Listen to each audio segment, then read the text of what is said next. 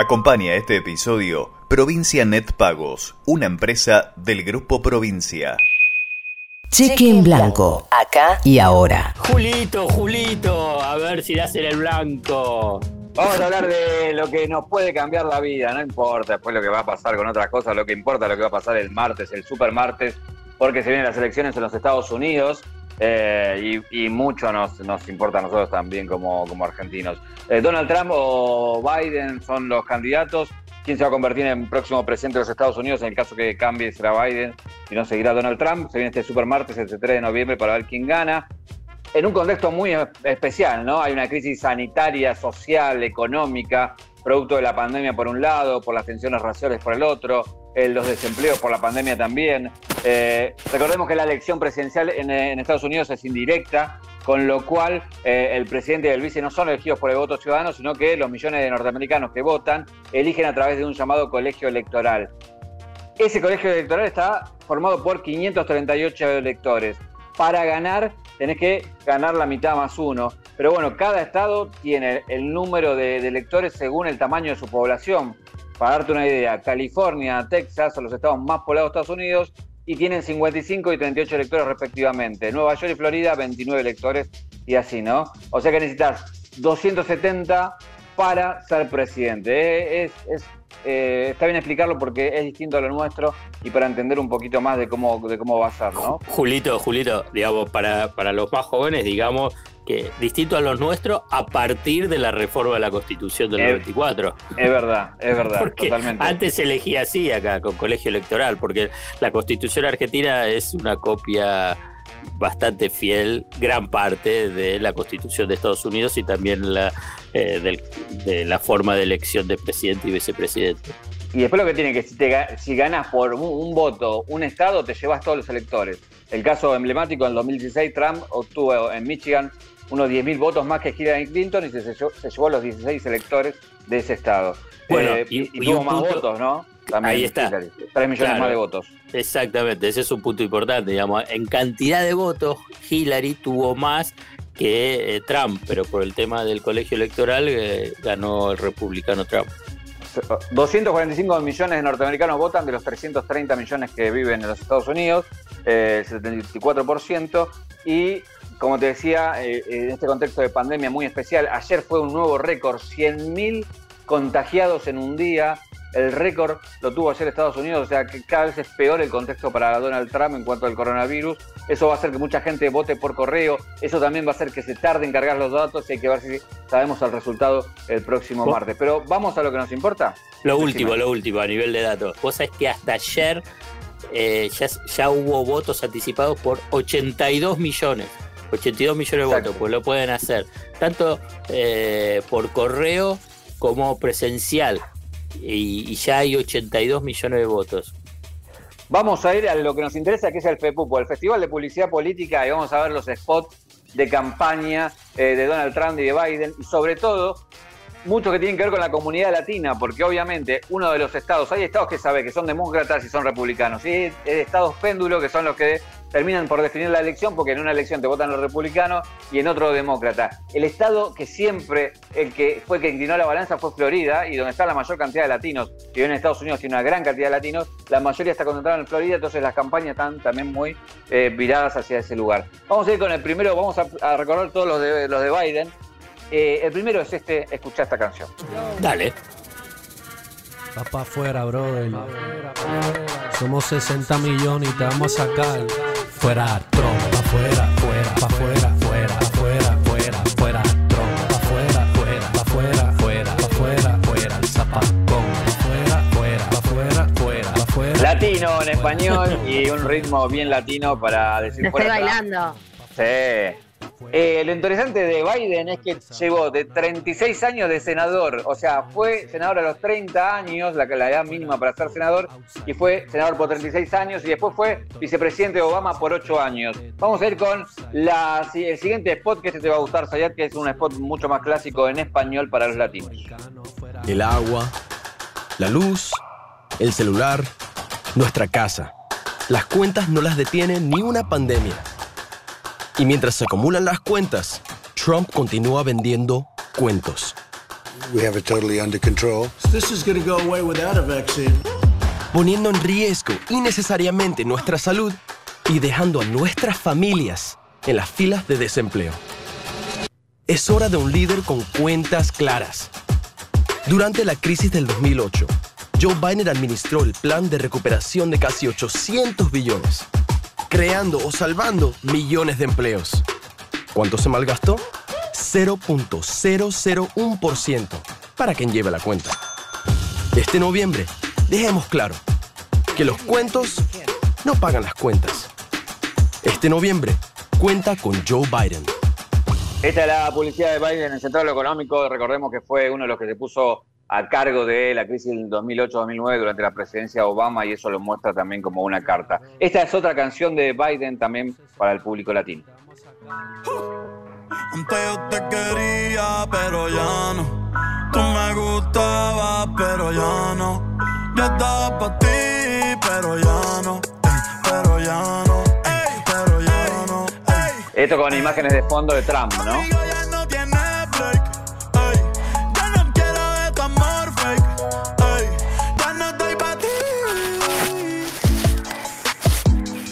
Vamos a ir a la próxima para demostrar que vale todo en una elección. Escuchá lo que es este spot, lo que cuenta esta publicidad eh, de Biden, de su historia, para ver si no vale todo en una publicidad en los Estados Unidos.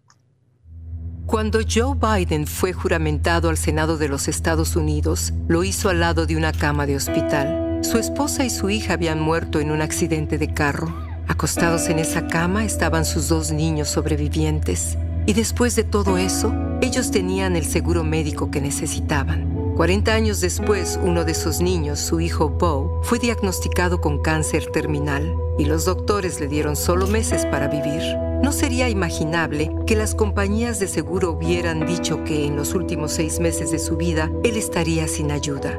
El hecho es que el seguro médico es personal para Joe. Obamacare es personal para él y cuando vemos a un presidente tratar de destruirlo y otros proponer reemplazarlo y empezar desde cero, eso también es personal para Joe Biden.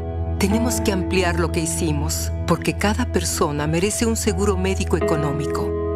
I'm Joe Biden and I approve this message. Este es una de las propuestas, esto es verdad lo que pasó, que él juró cuando murió su, en un accidente su mujer y su hija y tuvo dos hijos que sobrevivieron a ese accidente. Eh, también de alguna manera está publicitando el plan de salud él está hablando de un seguro estatal de, salud, también de la suba del salario mínimo, de subir los impuestos y de hacer un plan ecológico eh, para estar una electricidad libre de carbono en 2035. Vamos con el último, la última canción de Biden, que es esta. Good evening. Ella Baker, a giant of the civil rights movement, left us with this wisdom. Give people light, and they will find the way. La canción la van a conocer. Give people light. Las bandas que apoyan a distintos candidatos. Just a week ago yesterday was the third anniversary of the events in Charlottesville. Close your eyes. Remember what you saw on television. Remember seeing those neo-Nazis. Remember seeing those Klansmen. Coming out of fields with lighted torches veins bulging, spewing the same anti-Semitic bile heard across Europe in the 30s. Remember the violent clash that ensued between those spreading hate and those of the courage to stand against it. Mientras escuchamos la canción de fondo, Alfredo, ¿algo que decir de Biden? Y es mejor que Trump, lo único. No, no dice mucho más que eso. Eh, las encuestas lo dan eh, muy por arriba. Eh, es imposible saber cómo sería esta elección un año antes y ahora, con el contexto de lo último que pasó en los Estados Unidos. Venía como muy seguro Donald Trump y la pandemia, más los conflictos raciales.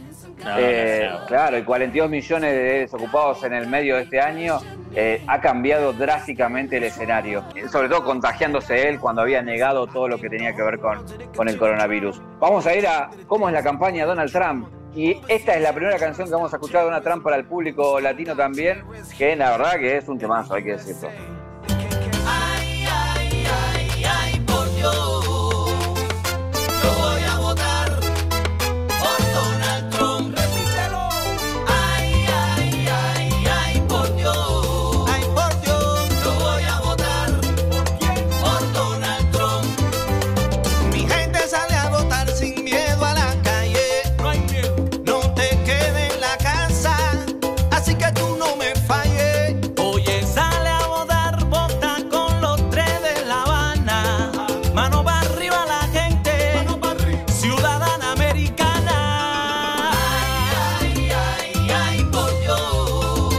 Más gusano imposible esto, ¿no?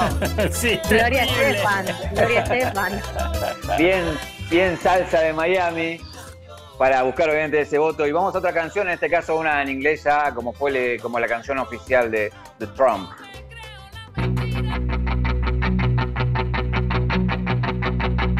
Keep America great. Keep America great. Gotta stick to our guns. Keep the freedom we won. Keep America great. There will never be another USA. Freedom won't come back if we give it away. It's time to vote. It's time to pray. Let's join as one. Let me hear you say, Vote Trump 2020. Go Trump 2020. Otra de las canciones tiene que ver con un clásico, con un clásico de la, de la música de latina. Un musical de Broadway, exacto. Una película de Hollywood. Es una película de berreta de Disney. de verdad, es ese tipo de música. Si hay un clásico latino es La Bamba, y en este caso esta banda modificó La Bamba por La Tramba, y escuchen lo que es La Tramba de Trump.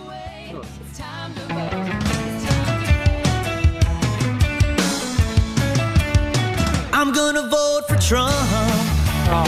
I'm gonna vote for Trump for presidente. Make America great. Ahora viene el español y se vuelve loco. Great for you and me. Ahí arriba y arriba. Ahí arriba y arriba. America, America, America. Yo no soy socialista. Yo no soy socialista. Yo creo este. en la libertad, la libertad.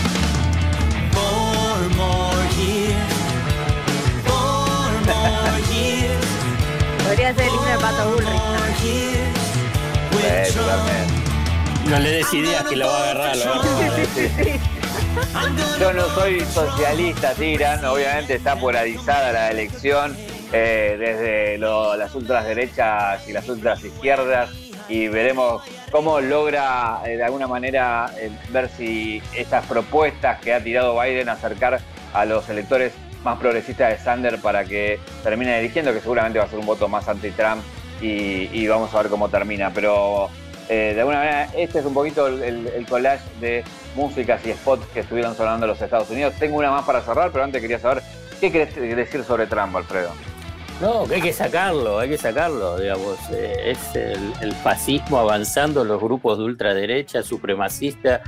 Eh, es la verdad que es lo peor. No, no, no significa que Biden va a ser bárbaro ni nada por el estilo, pero me parece que eh, sería un camino para empezar a, ponerle freno a, los Trump, los Bolsonaros, a las derechas eh, en la región, en el mundo, y para mí eso es lo que se juega.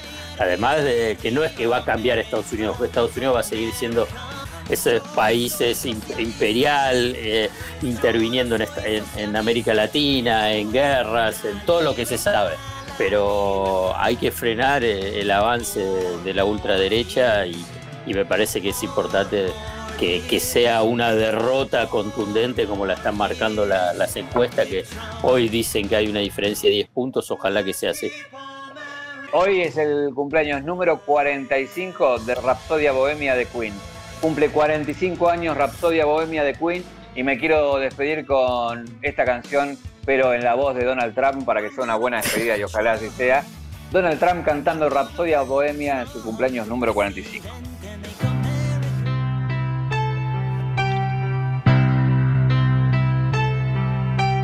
Mama, just killed a man. Put a gun against his head. My trigger, now he's dead. Goodbye, everybody. I've got to go.